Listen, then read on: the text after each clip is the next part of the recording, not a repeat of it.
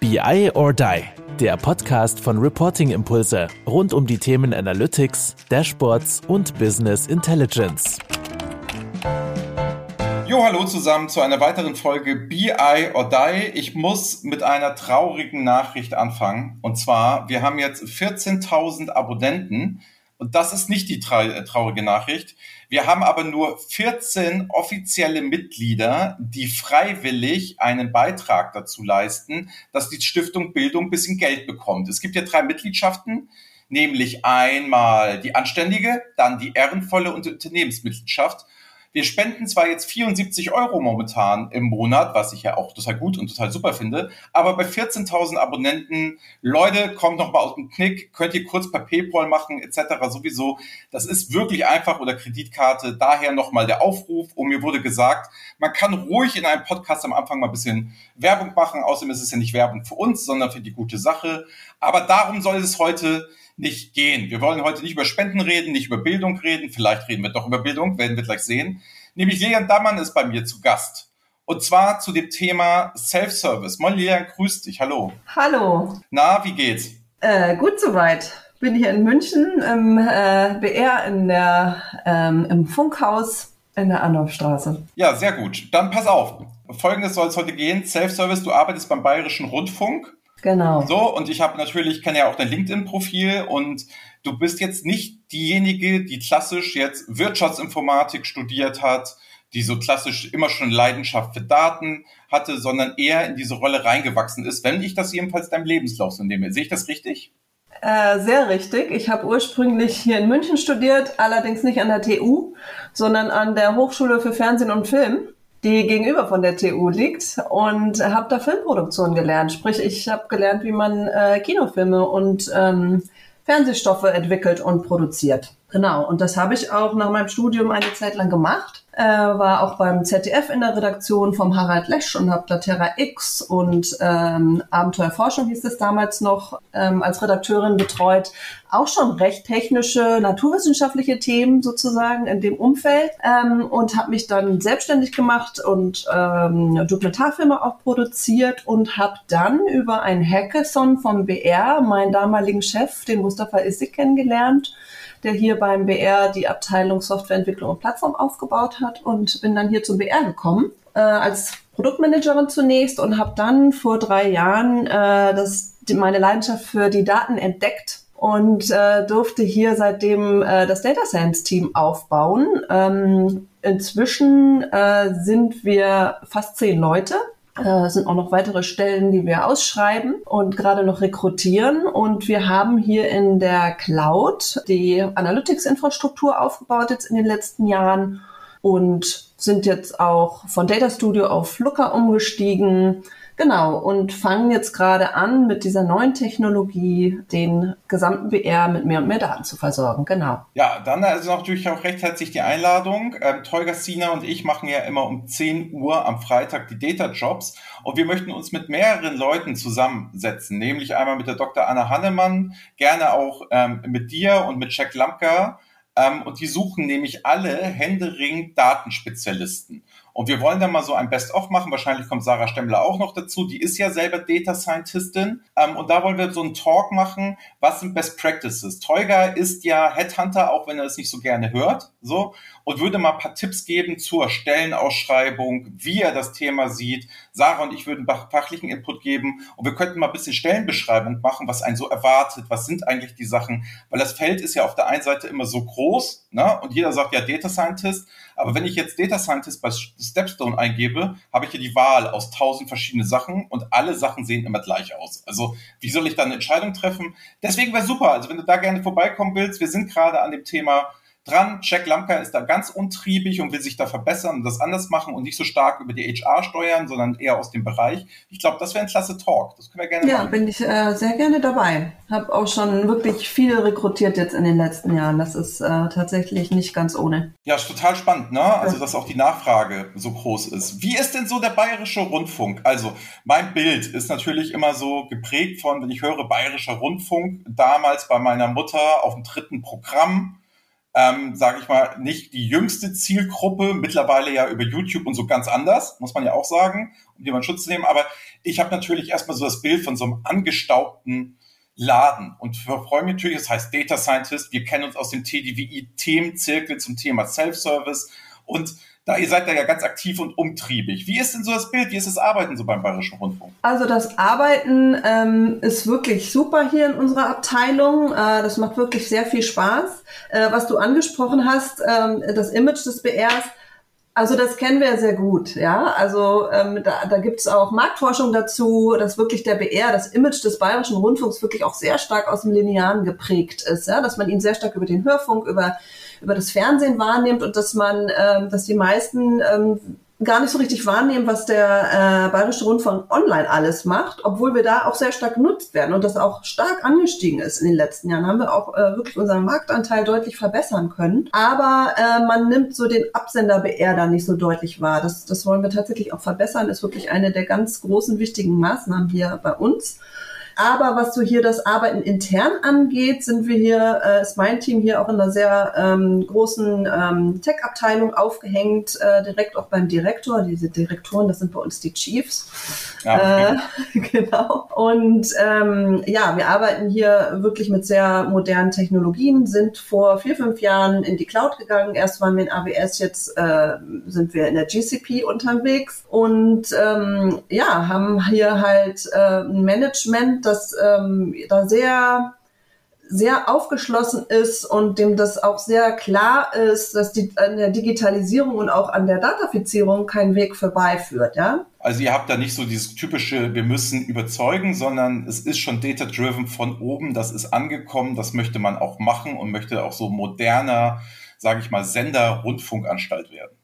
Absolut. Also das ist das äh, absolut erklärte Ziel der Geschäftsleitung jetzt was so auch so den, die Datafizierung bei uns angeht, da hatten wir jetzt halt vor ein paar Jahren sozusagen die Gelegenheit bekommen, äh, auch mal mit einem POC zu starten, für unsere wichtigsten Plattformen automatisierte Reportings zu bauen. Und ähm, jetzt in der letzten Zeit ist das Thema auch immer wichtiger geworden und in der Priorität auch immer weiter ähm, nach oben gerutscht sozusagen, so dass wir es teilweise auch nicht mehr ganz so schwer haben, wenn wir dann mit den ähm, verschiedenen Fach äh, Abteilungen bei uns, also die Redaktion, wenn wir mit denen ins äh, Gespräch kommen. Ja, also wenn das vom Management eh schon vorgelebt wird, dass eben bestimmte Kennzahlen wichtig sind und da auch der Direktor und andere auch nachfragen, ja, wie sieht denn die loyale Nutzung aus? Ja, dann, dann haben wir es natürlich ähm, viel, viel einfacher. Du sagtest ja auch so Data Science Team. Sag mir, welche ja. Leuchttürme, welche Sachen macht ihr denn so? Ich kann ja selber aus der Erfahrung erzählen, mein Klassiker, den ich immer gerne erzähle, ist bei RTL gewesen, dass man sich mal überlegt hat, kann man den GZSZ-Trailer, den man am Anfang immer sieht, nicht über KI schneiden lassen und brauche ich vielleicht keine Editoren dafür und die können dann was anderes machen. Finde ich halt ein sehr beeindruckendes und sehr visionäres Beispiel, wie sowas gehen könnte. Jetzt ist so eine GZSZ-Folge halt auch immer gleich aufgebaut. Das hilft der Maschine ja. natürlich auch. Aber was macht ihr denn so an Initiativen? Weil ich kann mir vorstellen, ihr habt ja sowohl einmal Sprache, ihr habt Bild, ihr habt Text zu Spiel, Spiel zu Text, alles Mögliche ist bei euch drin. Die Felder sind ja unendlich für künstliche Intelligenz, für Data Science. Absolut. Und deswegen gibt es im BR auch mehrere Teams, ähm, die im Data Science Bereich arbeiten. Äh, was vielleicht mein Team noch ein Stück weit unterscheidet, ähm, wir bauen halt eben die, die oder sind jetzt eben gerade dabei, die entsprechende Infrastruktur dafür auch aufzubauen. Ja, also dass wir die Daten an zentraler Stelle einmal zusammenführen äh, und eben dafür BigQuery nutzen und Looker zumindest auch für die Reports und die Dashboards. Ja, aber unser Ziel ist schon, dass wir auch ähm, die Metadaten anknüpfen an unsere äh, Performance-Daten äh, und die dann eben auch den anderen Fachteams, die hier im BR äh, im Bereich KI arbeiten, ähm, dass wir die dann eben mit den nötigen Rohdaten auch versorgen können. Und wenn du noch äh, direkt nach den Leuchtturmprojekten fragst, ja, es gibt beispielsweise Projekte, ähm, interessanterweise auch von dem Archiv, würde man vielleicht auch nicht sagen, die auch wirklich im Bereich Computer Vision und automatische äh, Personenerkennung äh, Erkennung arbeiten, ja, also dass man wirklich ähm, die wir führen ja ständig Interviews mit äh, PolitikerInnen äh, und Politikern und so weiter, äh, also dass die automatisch erkannt werden. Das sind solche Projekte, die auch das Archiv ähm, äh, vorantreibt und da auch sehr unterstützt und gefördert wird vom Management. Dann gibt es noch ein ähm, das AI Lab hier beim äh, Bayerischen Rundfunk, das mehr redaktionell arbeitet, wo es dann zum Beispiel um automatisierte Sportberichterstattung geht und diese Themen. Also und mein Team, wir setzen auch gerade ähm, ähm, SEO-Projekt um, äh, wo es darum geht, weil hier in unserer Abteilung wir ent entwickeln ja auch die Webseiten und die Apps und haben auch ein eigenes Content-Management-System und wir äh, sind eben gerade dabei, auch mit der Redaktion und den Entwicklern äh, einen automatisierten SEO-Check ähm, äh, einzufügen in dieses CMS. Also da laufen die verschiedensten Initiativen. Wir haben auch ein Team, das sich um Empfehlungen kümmert, vor allem für unsere BR-Mediathek, arbeiten da auch mit einem eigenen System. Also das, das, da sind wir an verschiedenen parallelen äh, Projekten äh, aktiv. Die Anwendungsfälle und die Fantasien, denen ist natürlich keine Grenze gesetzt. Ne? Ja. Also schwer ist wahrscheinlich die Auswahl zu treffen. Erstens, was mache ich als erstes und was kann ich eigentlich technologisch und auch von den Ressourcen bereitstellen. Also was ist eigentlich möglich? Aber du ja. bist halt auch in erster Linie da, andere Leute auch mit Daten zu versorgen. Wir wollen ja auch über das Thema ja. Self-Service sprechen genau. und halt auch zu sagen, ich habe das hier im Griff, liebe Data Scientist Teams, ihr könnt gerne auf meine sauberen Daten hier zugreifen. Ich versorge ja. euch gerne, ich unterstütze das, aber gleichzeitig bist du auch, hat man ja rausgehört, wenn es data-driven ist, ihr seid direkt unter, unter einem Direktor, so hieß der, ne? Direktor ja, direkt genau. ähm, also unterstellt. Genau. Schief, schief, ja. sagt man jetzt auch beim Bayerischen Rundfunk. nee, nee, ähm, bei uns nicht, aber äh, um es zu übersetzen, sage ich mal gern dazu. Und da ist es dann so, da liefert ihr logischerweise wahrscheinlich auch Zahlen, Reports hin und Dashboards hin. Also erstmal diese Flanke, klassisches Unternehmensreporting, Kennzahlenreporting. Genau, mehr und mehr. Also haben jetzt mit den großen Redaktionen angefangen. Ähm, dass wir da auch äh, sehr spezielle, sehr operative ähm, KPIs anbieten. Also dafür äh, sind wir auch zuständig, ja. Also neben dem Infrastrukturthema auch zu diesen automatisierten, für die automatisierten Reports.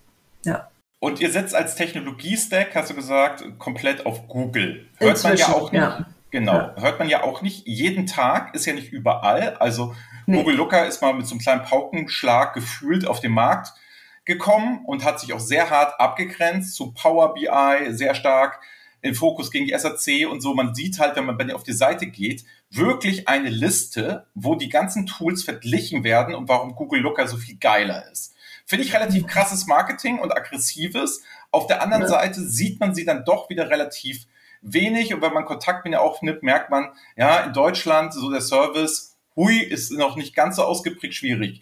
Wie seid ihr denn zu Google Looker gekommen?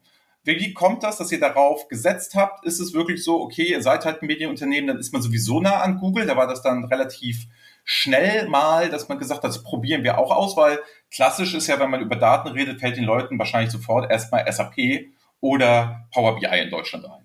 Ja, also es sind mehrere Faktoren. Klar, wir sind in der Google Cloud, aber es ist ja noch gar nicht so lange her, dass äh, Looker äh, von Google akquiriert wurde.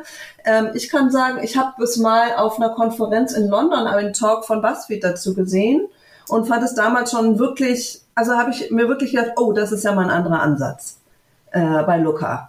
Und dann kam dann ein Jahr später die ähm, Ankündigung, dass es in die Cloud, äh, in, in, die Google Cloud integriert wird. Und da waren wir noch, ähm, haben wir noch viel mit Data Studio gearbeitet. Und das war dann immer so ein bisschen meine Perspektive. Sobald das dann mal äh, eingespielt ist, dass wir uns dann mal Looker anschauen. Und dann hatten wir eine erste Demo gesehen und ja, fanden das wirklich sehr, sehr überzeugend und haben uns dann natürlich noch mit anderen Tools auch beschäftigt. Aber es war dann relativ schnell klar, wir wollen ein technisches POC machen und es hat einfach große, große Vorteile für uns, weil wir auch inzwischen äh, mit Google Analytics ähm, 360 arbeiten, was ich hier sehr stark gemacht habe im BR. Und da hat man da einfach äh, sehr gute Startbedingungen, ja. Wenn man einfach diesen Stack aus GA360, BigQuery und Looker nutzt. Ja, ich bin ja ein sehr großer Freund davon, ne? immer auf ja. ein Technologie-Stack zu setzen, ja. ne? weil diese Durchgängigkeit, die macht sich hinten raus immer bezahlt, auch wenn ich vielleicht mal zwei, drei Funktionen bei anderen, ja. die dann logischerweise spezialisierter sind, ähm, nicht habe, aber es ist für euch so als gesamtes Team und Herr der Daten, ne, ist ja. es natürlich ein Riesenvorteil, wenn das alles, alles in irgendeiner Form zusammengeht. Und dann sagst du, ja. okay, Google Looker habt ihr dann genommen. Ja. Gut, wenn Data Studio Erfahrung da war, hat man jedenfalls auch schon mal denselben Namen gehabt. Das ist ja für Mitarbeiter ja. auch mal ganz wichtig. Es kommt jetzt nicht was komplett Neues, so, es ist Google auch wenn die Tools aus meiner Sicht nicht komplett unterschiedlich sind. sind. komplett aber fürs Marketing erstmal. Also erstmal gefühlt, wir bleiben bei Google, die haben was Neues. So, wer sich ja. damit nicht auskennt, denkt sich, ja super, ist Google und geht da ganz anders ran. Ja. So, und dann habt ihr das alles gebaut, gemacht, wahrscheinlich die ersten Dashboards. Ja. Und dann hast du immer gesagt, so, jetzt müssen die Fachabteilungen auch mal selber und können äh, Self-Service machen. Ja. Jetzt haben wir uns bei der TDI-Konferenz in München, obwohl wir ja nicht in München vor Ort waren, sondern es digital gemacht haben, darüber unterhalten, wo fängt Self-Service an und wo hört es auf. Was würdest du denn sagen, so bei Google Looker, was machen denn eure Fachabteilungen momentan so im Self-Service und was ist für dich Self-Service? Also aktuell haben wir das noch nicht alles ausgerollt. Ähm, wir ähm, haben das wirklich sehr engmaschig, engmaschig äh, entwickelt, diese Dashboards, vor allem für den Newsroom, auch zusammen mit einem Referenten äh, von dem Direktor zusammen. Äh, weil wir eben wirklich ganz, ganz passgenaue Dashboards machen. Da müssen dann halt wirklich 70, 80 Leute damit arbeiten auf einen Schlag und damit wir die auch gut unterbringen und äh, ähm, verkaufen können, sozusagen dem Team gegenüber, äh, haben wir das also sehr, äh, haben wir uns da wirklich viel Zeit genommen, ne? weil für die anderen Redaktionen im Haus hat das natürlich auch Signalwirkung. Also wenn wir in der einen großen Redaktion das einführen und die nutzen das, dann äh, wird es bei den äh, anderen Redaktionen quasi äh, sehr, sehr viel einfacher. Deswegen haben wir uns da auch gut Zeit gelassen, was jetzt aus technischer Sicht nicht nötig gewähren, gewesen wäre, sozusagen. Äh, und sind jetzt kurz vor dem Rollout von den ersten äh, Newsroom-Dashboards für die äh, CVDs, also die Chefs vom Dienst und auch für die SEO-Redakteure. Ja? ja, bei uns heißen die noch CVD. Genau, also die Blattmacher ja. BlattmacherInnen. Genau. Und ähm, zu der Frage, wo Self-Service anfängt, also ich hatte es ja, ähm, also ich, für mich ist das ein Stück weit auch ähm, unabhängig von der Technologie und für mich ist es auch einfach eine Einstellung und eine Haltung. Also, dass man in der Redaktion oder in der Fachabteilung KollegInnen vorfindet, die eben per se dieses Interesse mitbringen, äh, Auswertungen selber zu machen und Reports neu und selbst zu erstellen, wirklich eigene Fragen haben, ja, also dass die intrinsisch motiviert eine eigene Fragestellung mitbringt. Und da fängt es schon mal an, ja, ähm, und dann, ähm, wenn man dann wirklich an die Technologie geht, ähm, ja, wird für mich sogar von den Anforderungen her wäre wär für mich auch schon das Nutzen von so einem äh, Tracking-Tool schon fast auch Self-Service. Wenn ich jetzt Google Analytics nutze oder ein anderes Tool und mir da selber meine Reports anfange selber anzulegen, meine Segmente etc. Ja. Noch toller ist es natürlich dann, wenn man diverse Datenquellen zur Verfügung hat und da eigene ja, Auswertungen bauen kann. Das ist für mich so im Sinne, ja, das ist für mich die Idee des Self-Service, ja. Und das können die alle so sofort bei euch und die sind alle top ausgebildet und machen das? Ist eine rhetorische Frage. Oder gebt ihr auch Unterstützungsleistung, dass die Leute da hinkommen? Oder Unbedingt. wie habt ihr das vielleicht vor? Weil du sagst ja schon, 80 Leute gucken allein auf das Dashboard. Ja. Jetzt kommt ja der, meistens der, äh, der Appetit beim, beim Essen und dann wird plötzlich ja. gesagt, das möchten wir auch selber und das hätten wir gerne noch, das könnt ihr wahrscheinlich alles gar nicht stemmen. Das heißt, ja. die müssen dann ja auch selber ran. Das heißt, ich glaube, wie ich es raushöre, Commitment ist da, aber wie ist jetzt die Strategie, dass die Leute es dann auch wirklich können, Datenverständnis haben, was das bedeutet, damit sie auch nicht zu Fehlern kommen? Genau, also es gibt inner, innerhalb der Redaktion erfreulicherweise, zumindest bei uns in der Direktion, erfreulicherweise gibt es da immer schon so eine Art Rolle. Also egal, wo wir eigentlich hinkommen, äh, allein bei uns in der Direktion sind 16 Redaktionen, e, egal, wo wir da hinkommen, ähm, da gibt es meistens schon Leute mit so einem gewissen Interesse. Die sammeln dann die loggen sich dann vielleicht nicht in Looker ein, natürlich nicht, aber die sammeln dann äh, alle paar Wochen mal äh, Excel-Tabellen ein und machen dann eigene PowerPoints daraus. Ja? Also da gibt's schon Leute, die da schon ein Stück weit Vorerfahrung haben, zumindest so die Basic, was sind Dimensionen, was sind Metriken, wie baue ich mir einen Excel-Report äh, etc. Das ist schon mal so die wichtigsten Dinge einfach kennen. Und äh, genau an diesen Personen wollen wir natürlich schon anknüpfen. Ja? Und das ist jetzt eben auch, wir arbeiten inzwischen auch mit OKRs mhm. äh, im Berichtwesen sozusagen. Und ähm, eins unserer nächsten Ziele für das nächste Quartal ist eben so eine erste Gruppe an Data Champions äh, sozusagen über alle Redaktionen hinweg einzusammeln. Wir denken so an fünf bis zehn Leute maximal die wirklich gezielt an Looker ranzuführen, äh, denen ein Training zu geben, äh, und die aber auch kontinuierlich weiter zu begleiten, weil so ein Training, das sagt mir erstmal nur, äh, wo ich links und rechts fahren kann, wo die Bremse ja. ist, etc. Aber das sagt mir jetzt nicht, ähm, wie ich jetzt irgendwie nach Magdeburg oder Berlin komme oder so. Ja, also da muss man die Leute ja ein Stück weit auch begleiten und wollen ihnen dann eben ja in einem regelmäßigen Turnus auch ähm, alle zwei Wochen beispielsweise so Office Hours anbieten, dass sie eben dann ihre Probleme mitbringen können, dass wir dann äh, Feedback geben und noch weiter dranbleiben können. Das haben wir auch ein Stück weit schon äh, gemacht jetzt mit Google Analytics äh, dass wir da bestimmten Leuten dann auch äh, die Zugänge geben und ihnen dann auch regelmäßig Termine anbieten und ihnen da helfen. Ja, ich ja. kann hier, ich kann hier eine klasse Tipp geben, wenn ich mir das anmaßen darf. Ähm, ja. Wir haben Folgendes neulich gemacht und glauben auch daran. Es geht ja um die Frage Schulung und wie kriege ich die ja. Leute dazu. Und Kai und ich haben eine Folge neulich gedreht. Da ging es um die, ging es um, da ging es darum, dass wir gesagt haben, ähm, du kriegst den Change nur durch Challenges hin. Also, wir haben gesagt, das Beste, was du tun kannst, ist eine Challenge auszurufen. Das motiviert Leute, haben wir die Erfahrung gemacht, viel stärker als Schulungsangebote, weil sie aus dem Konsumentenverhalten eher in so ein Challenge-Verhalten kommen. Und Challenge bedeutet auch gemeinsam voneinander lernen, das wichtig ist, die Kontinuität. Ja dass die Leute challengen und du hast am Ende ein Ergebnis und nicht dieses, wir haben euch ausgebildet und lassen euch jetzt alleine, sondern wir begleiten euch auf dem Weg. Jeder baut jetzt mal ein Dashboard. Wir finden schon geile Cases, wir haben genug ja. so und jeder baut es und dann kann jeder, der es mal geschafft hat, der es nicht geschafft hat, völlig fair halt immer ja. präsentieren und helft mir mal. Das ja. entlastet unheimlich so eine Abteilung wie dich, weil es halt ist, selber machen und nur Anleitung. Ihr müsst nicht, ihr seid nicht immer diese, wir müssen das irgendwie reindrücken, sondern die ja. kommen von alleine und es ja. entsteht so ein Gemeinschaftsgefühl.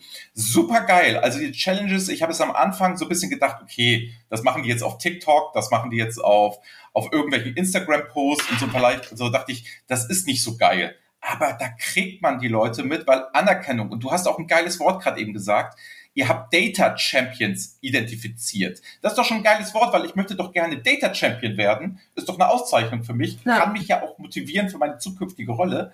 Deswegen total gute Sache. Challenges gehen über alles momentan. Man braucht ja. halt nur Leute, die es kontinuierlich immer weiter vorantreiben. Und da ist es oft schwierig. Ja, klingt äh, nach einem total super Vorgehen auf jeden Fall dass man die Leute darüber reinkriegt. Aber also was auch mein Plan ist, da eben auch noch mal jemand aus dem Management mit zu platzieren, dass das auch noch mal ein klares Signal ist, dass, dass dazu gibt es gar keine Alternative mehr auf lange Sicht. Das wird von unseren Entscheiderinnen und Entscheidern so stark gefördert und in den Vordergrund gerückt. Da, da könnt ihr einfach nur mitmachen. Ja, da gibt gibt es gar keine Alternative mehr dazu. Ja, eben. Ja. Ne? Also es ist bei euch, glaube ich, ganz klar angekommen und ich sage mal, in jedes Medienunternehmen, das ich so kenne, ne, tickt ja mittlerweile so. Und es, es wird ja gar nicht mehr anders funktionieren, ne? weil dieses lineare Fernsehen und sich einzig und allein über den Aufbau und Struktur da irgendwie eine, seinen Markt zu kriegen, ist relativ schwierig, sondern es sind ja die verfügbaren Angebote. Also wenn ich das sehe, meine Tochter, die darf auch zu mal Fernsehen gucken, die versteht nicht, wenn wir lineares Fernsehen gucken, warum sie nicht mehr auswählen kann. Ja, das ist für das sie ist selbstverständlich. Also das ist eine, eine, eine Sache, wo die, sage ich mal, die neue Generation eine Erwartungshaltung halt einfach ja. ähm, dran hat. Und das bedeutet, ich brauche mehr Technologie und ich brauche Daten, welche Formate kommen an. Weil früher konnte ich mir einfach die Einschaltquoten angucken und man dachte, okay, wir machen das Gesamtprogramm anders. Jetzt ist ja die Vielfalt, auch gerade wenn man in eure Mediathek geht, so groß geworden. Und auch, sage ich mal, Education ist aus meiner Sicht, du hast es angesprochen, der Lesch, ne, der ist ja ein Education Infotainment Superstar geworden, ja. auch mit sehr kontroversen Meinungen. Über da steht ihr ja ganz stark für beim BR. Also das nehme ich ja. jetzt als Konsument wahr, wo ich sage, oh krass, da sind die richtig da. Das ist halt nicht so dieses Eingestaubte, was ich am Anfang sagte, sondern ihr seid da schon richtig, richtig, richtig gut unterwegs. Ja, absolut. Also ich meine, auf YouTube führt ja eigentlich auch kaum, also wenn man jetzt nicht nur Musik und Entertainment sucht, führt ja eigentlich auch an der ARD kaum ein Weg vorbei, weil wir irre viel Content einfach in YouTube zur Verfügung stellen. Und was bedeutet das für dich so? Wie kriegst du denn die ganzen Daten? Das hast du schon gesagt. Ihr habt ja damals dann mit Data Studio und so ähm, angefangen. Du hast erwähnt, Google Analytics ist bei euch ein Thema. Also partnert man dann auch stark mit Google oder äh, sieht man die eigentlich gar nicht? Oder musst du mit denen auch mal reden, damit du irgendetwas kriegst auf der Datenseite oder sind die Tools, die da sowieso schon alle da sind, so gut, dass du die Daten nur noch in die Cloud hauen müsst, auf Looker und fertig ist? Nee, das leider nicht. Also bei, bei Google Analytics ist es natürlich super komfortabel, jetzt auch mit äh, GA4. Äh, das nutzen wir jetzt in den Apps und auch äh, in den Webseiten. Da kannst du ja dann per Streaming-Export die Daten direkt rüberschieben in BigQuery ganz ehrlich, wir waren schon sehr beeindruckt, als wir das das nächste Mal aus, äh, das erste Mal ausprobiert haben, weil die wirklich innerhalb von Sekunden in der Datenbank waren. Also vom Hit bis zur Datenbank ein paar Sekunden. Das hat uns schon beeindruckt. Äh, und das Tolle war auch, sie waren nicht nur frisch, sie waren auch vollständig, die Daten. Ja? Also das war schon mal sehr, sehr gut. Äh, sowas wie den serverseitigen Tag Manager, den setzen wir natürlich auch sehr gerne ein nach dem EuGH-Urteil vom letzten Jahr. Also da, ähm, das ist schon dann teilweise sehr, sehr komfortabel. Aber andere Datenquellen wie jetzt Facebook, YouTube, die anderen Plattformen, die externen äh, Drittplattformen, ähm, für die wir Content produzieren, die müssen wir natürlich ganz mühselig selber integrieren. Mhm. Ganz genau. Und ja, dann vielleicht noch die Frage, ich verstehe ja immer den Business Case hart ja. bei RTL. Nach dem Motto, ja. ich kann meine Zuschauer nachweisen, ich kann Peaks nachweisen, ich kann alles Mögliche da nachweisen. Und dann verstehe ich halt relativ klar, dass ich sagen muss, liebe Werbekunden, da kommt das Geld. So, ja. jetzt seid ihr ja anders finanziert, logischerweise. Dafür zahle ich ja GEZ, damit ich Qualitätsfernsehen oder Streamings oder YouTube-Angebote. Zahlt eine Rundfunkgebühr. Eine Rundfunkgebühr, so ist richtig. Ich zahle eine Rundfunkgebühr. So, Kein und Beitrag. dann, dann zahle ich die. Ein, ja, ein, Entschuldigung, andersrum. Ein, ja. äh, Rundfunkbeitrag, keine Gebühr. Ja. Also ein Rundfunkbeitrag. Ja. Siehst du, dann lässt man Gebühr. sich schon da lässt man sich schon auf die Rhetorik von ja. irgendwelchen schlechten Politikern in irgendeiner Form ein. Nämlich einen Rundfunkbeitrag zahle ich. Jetzt haben wir es richtig. So, und das Geld kommt doch sowieso erstmal an. So, und ich bin ja nahezu also gezwungen, das ja über halt ähm, zu, auch zu bezahlen und nutze es ja auch selber viel, deswegen mir macht das überhaupt nichts. Aber wie ist denn da eure Motivation? Überwacht ihr dann tatsächlich nur Formate im Sinne von, wie laufen die und macht dann das besser oder das Angebot anders? Oder gibt es noch wirklich Business Cases wie, also mir fällt halt RTL an, klar, die sind werbegesteuert, werbefinanziert, da muss ich den Nachweis bringen. Aber bei euch ist es doch auch so, gucken da jetzt tausend Leute mehr zu oder weniger zu. Ich stelle es mir ein bisschen vor wie die katholische Kirche, die jetzt, da hat mir jemand erzählt, als ich da ein Projekt gemacht habe. Ja, Herr Wiener, ob jetzt hier, jetzt im Jahre 2020, na, jetzt 10.000 Leute austreten, uns gibt es von Tausende von Jahren, ähm, das ist uns relativ egal. Mal gucken, ob das nicht wieder hochgeht irgendwann. Wie ist das denn bei euch? Also was ist so die Motivation, mit den Daten so zu arbeiten? Weil, also ich sage jetzt mal so, das Geld kommt doch eh. Genau, aber ähm, der, äh, das Geld kommt ja aufgrund äh, bestimmter Beschlüsse, ja. Das wird ja auch über die Politik äh, gesteuert, äh, ein Stück weit und über die Landtage wie hoch auch der Beitrag ausfällt, etc. Ja? Und am Ende des Tages äh, sind wir natürlich sehr stark ähm, auf das Wohlwollen der Politik und natürlich auch auf das Wohlwollen der Wählerinnen und Wähler angewiesen, weil die durch ihre Stimmabgabe ja natürlich indirekt auch die Medienpolitik beeinflussen können. Mhm. So, und von daher ist natürlich unser Anspruch, unsere ähm, Beitragszahlerinnen und Zahler ja, zufriedenzustellen und äh, für alle Gesellschaftsgruppen äh, etwas anzubieten. Das ist vielleicht der ganz große entscheidende Unterschied. Wir haben nicht diese eine spezielle Zielgruppe, an die Werbung verkauft werden soll. Unsere Zielgruppe sind alle.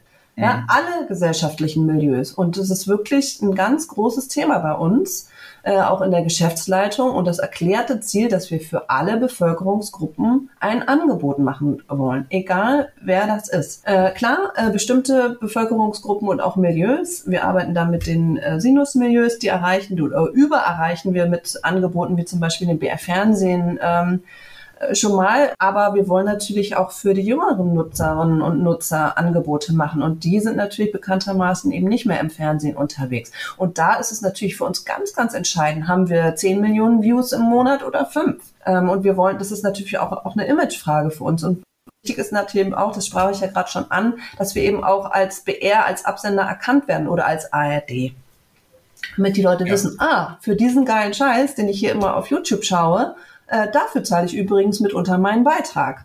Interessant. Und das müssen wir natürlich vermitteln können. Und da sind die Daten natürlich essentiell. Ja klar, weil ihr ja auch die demografischen Daten, dann habt ihr ja auch diesen Auftrag, ne, zu sagen, ihr seid ja Teil davon, ne, gutes Qualitätsberichterstattung zu machen, verlässlich und so weiter. Und das kann ich natürlich dann durch Daten dementsprechend hervorragend tracken. Wie viele erreiche ich denn damit? Wie kläre ich denn auf? Wen sind es denn? Oder sind wir vielleicht, wie du sagtest, in Milieus teilweise gar nicht vertreten, wo man gerne rein möchte, um gutes Fernsehen zu machen, was halt irgendwelche Werbegetriebenen halt in irgendeiner Form nur machen, um, wir kennen ja alle Diskussionen, das Niveau runterzudrücken. Deswegen ist es ja auch eine verantwortungsvolle Aufgabe, die ihr da habt. Und das ist ja schön auch zu hören, dass nämlich auch Daten, wir reden ja immer davon, wie viel sparst du ein oder wie viel in irgendeiner Form verdienst du mehr Geld damit. Das ist ja das tägliche, was wir reden. Bei euch ist der Ansatz halt auch mal zu sagen, wie hoch ist die Qualität, wie ist das Nutzungsverhalten, was können wir verbessern. Und das ist ja auch ein Feld, wo man sagen kann, Daten bringen einen dort extrem weiter und tun halt auch was Gutes, wenn Daten hier immer so gescholten werden ja. in der Sprechpresse. Und ihr spioniert ja eben nicht eure Fernsehzuschauer aus, sondern ihr achtet ja dann darauf, wo erreichen wir die am besten, wie können wir die Qualität hochhalten und solche Geschichten. Und ja Absolut. eben nicht, wie verkaufen wir den am meisten mit der meisten Werbepause. Deswegen ist das, finde ich, ja. ein schöner Case, wo man viel zu selten drüber redet, dass Daten halt auch sehr, sehr große Vorteile haben für ein Qualitätsversprechen.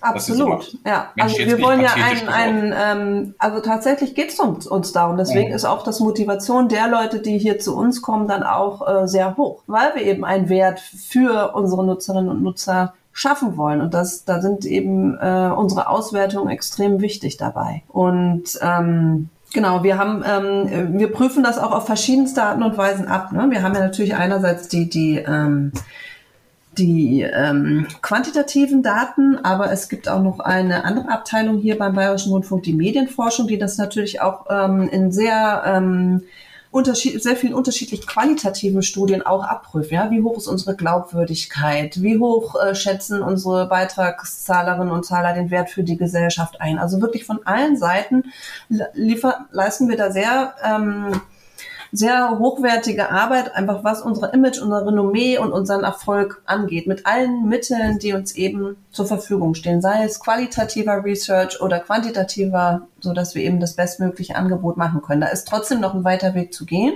aber es ist nicht nur erkannt worden von der Geschäftsleitung, sondern es ist schon äh, zu großen Teilen auch schon in der Umsetzung gelandet. So, vielleicht nochmal die abschließende Frage. Was wünschst du dir denn für den ähm, BR äh, aus Data-Sicht, was am liebsten, wenn du morgen aufstehst und das wäre alles da?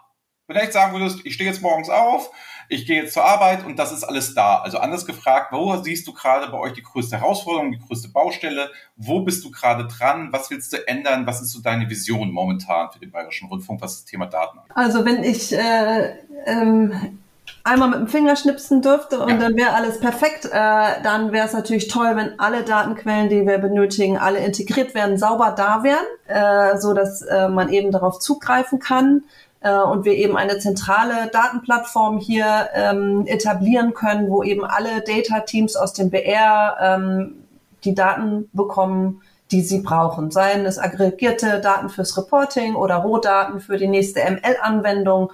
Das wäre so ein Stück weit ähm, meine Traumvorstellung und wo wir auch noch ähm, uns entwickeln müssen, ist das Thema Datenstrategie. Also wir haben jetzt schon die, das Bekenntnis quasi unserer, unserer Chefinnen und Chefs, äh, dass wir hier eben äh, mitgehen wollen und äh, zukunftsfähig bleiben wollen. Aber ähm, und deswegen gibt es diese vielen Einzelinitiativen, die ich genannt habe. Aber was und wir schießen natürlich auch alle aufs gleiche Tor, äh, ganz klar. Aber was noch gerade fehlt im Moment ist wirklich so etwas wie eine Datenstrategie. Also dass es da einen konsolidierten Fahrplan gibt, wie wir hier mit, BR, äh, mit Daten im BR arbeiten wollen, zu welchen Zwecken und welche KPIs neben den großen, die wir jetzt schon haben, ebenfalls sinnvoll sind. Genau. Und ich glaube, wenn wir da diese Agenda dann klar haben, da äh, wollen wir uns im September zusammensetzen ähm, mit verschiedenen Entscheiderinnen und Entscheidern. Entscheidern. Ähm, ich glaube, dann haben wir wirklich was erreicht. Ja, vor allen Dingen, also du, ich glaube, ihr habt was ganz Vorbildliches gemacht. Ich weiß gar nicht, ob ihr es bewusst oder unbewusst gemacht habt. Ich werde ja ganz oft angefragt zum Thema Datenstrategie.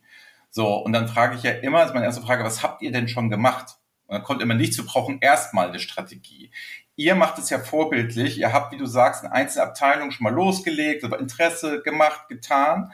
Weil dann rede ich nämlich, wenn ich eine vernünftige Datenstrategie mache, nämlich auch direkt schon das, was ist umsetzbar, was ist möglich, was sind wirkliche Einschränkungen und so. Und nicht auf diesem abstrakten Ja, aber geht alles nicht Level, sondern man konzentriert sich viel mehr in der Datenstrategie, das geht schon gut, das wollen wir verbessern, da sind Potenziale. Und dann sind solche Strategiegespräche, nämlich auch nicht nur bla bla bla, sondern ihr habt ja schon was Vorzeigbares, ihr habt Success Stories und ihr habt schon das Commitment. Mit einer Datenstrategie zu einem Vorstand, zu einem äh, Direktor oder zu einem Chief zu gehen, in irgendeiner Form, wie ich auch bezeichnen mag, das tut, tut öde. Dann kommt nur, müssten wir mal irgendwie machen. Aber schon mal ja. anzufangen, ist Gold wert. Deswegen, ihr seid, finde ich, auf einem richtig ja. guten Weg. Lieben, lieben Eindrücke, lieben, lieben Dank für diese Eindrücke hier. Ich glaube, viele unserer Hörer, die ja, sag ich mal, aus der freien Wirtschaft kommen, so nenne ich das mal, werden sehr beeindruckt sein, was du heute erzählt hast. Also auch Riesenjob. Danke auch schön, dass du hier reingekommen bist. Wir haben uns ja schon ein paar Mal im Themenzirkel TDWI unterhalten, bei anderen Formaten.